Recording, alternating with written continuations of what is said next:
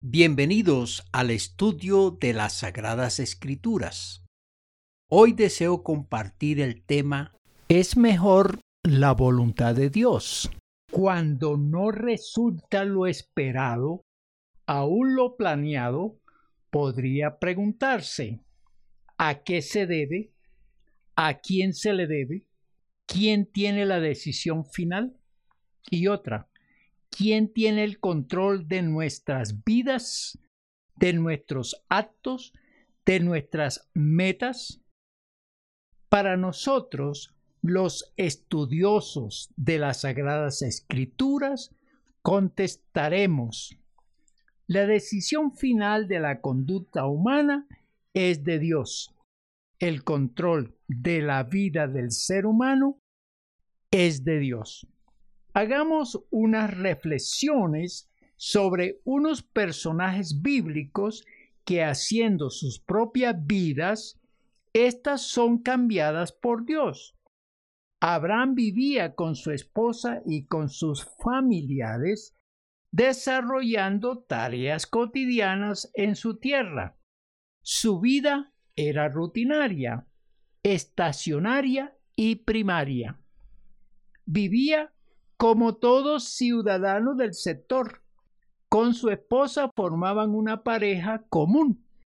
Cuando Dios le habla, Abraham entiende que obedecerle cambiaría su vida y decide hacer la voluntad de Dios. No se resiste, no contradice. Veamos otro caso. Moisés vive con su esposa y su hijo. Era un pastor.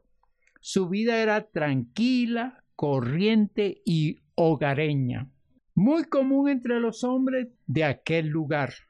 El encuentro con el ángel de Dios y al recibir la encomienda, aunque al principio contradijo, intentó zafarse.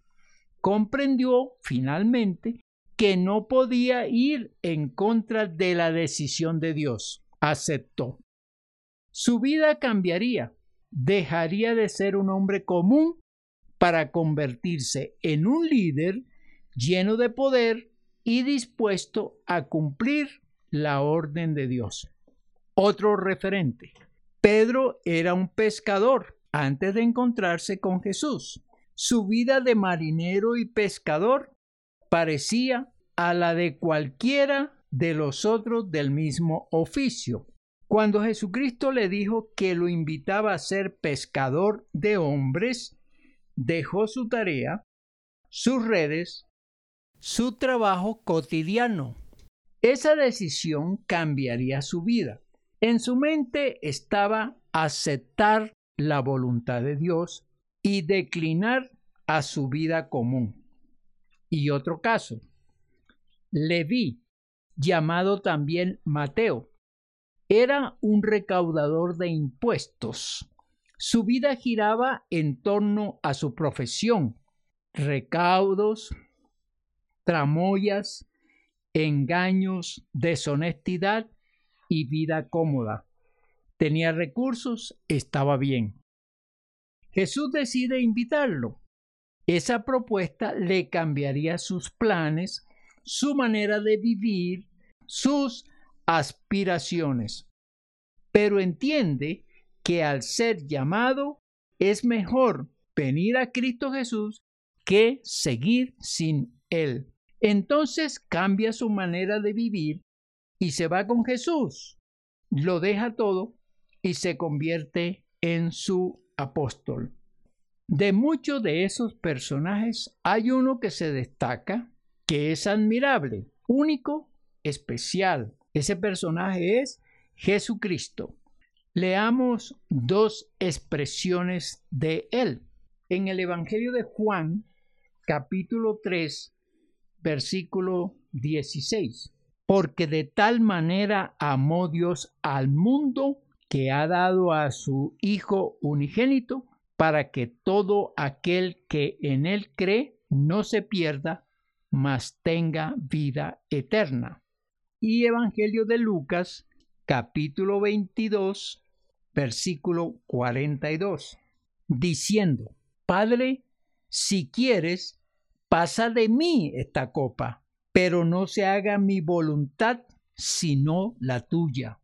Dios, en su compasión por la humanidad, al verla equivocada, errante, incrédula y pecadora, tomó la decisión de enviar a su Hijo al mundo para ser sacrificado, redimiendo a la gente de sus pecados. Su Hijo aceptó, sabiendo lo que le vendría. Y el segundo texto es la expresión de Jesucristo. Su naturaleza carnal presentía el dolor, la burla, la incredulidad y la muerte en la cruz. Pero entendía que cuando su Padre Dios así lo decidía, era mejor para él y especialmente para el mundo. Su frase, pero no se haga mi voluntad sino la tuya, es la expresión de un sabio que entiende a Dios, que conoce los designios del Padre Dios, que son los mejores. Volviendo al principio, muchas veces no nos salen las cosas o los planes como esperamos. ¿Quién los interrumpe? ¿O en vez de ver lo que deseamos, vemos cosas que no nos imaginamos y mejores? ¿Quién las modificó? Eso nos pone a pensar y de pronto concluimos, no era la voluntad de Dios. Y así lo entendemos. Le agradecemos y nos contentamos y concluimos, mejor es la voluntad de Dios. De este breve recorrido por las Sagradas Escrituras, de analizar estos casos, nos pone a pensar en las decisiones tan sabias de los personajes que prefirieron dejar de lado sus propias iniciativas, sus propias voluntades, por los planes de Dios, por las direcciones de Dios, por las modificaciones de Dios. ¿Qué aprendizaje nos deja este estudio? Primero, establecer la soberanía de Dios que toma decisiones sobre todas sus criaturas. Segundo, entender la voluntad de Dios que está por encima de nosotros, saber que lo permitido por Dios es mejor. Cuarto, continuar con la enseñanza bíblica que nos muestra la voluntad de Dios por el bien de nosotros. Espero que Dios nos bendiga y aprendamos a suplicar su voluntad.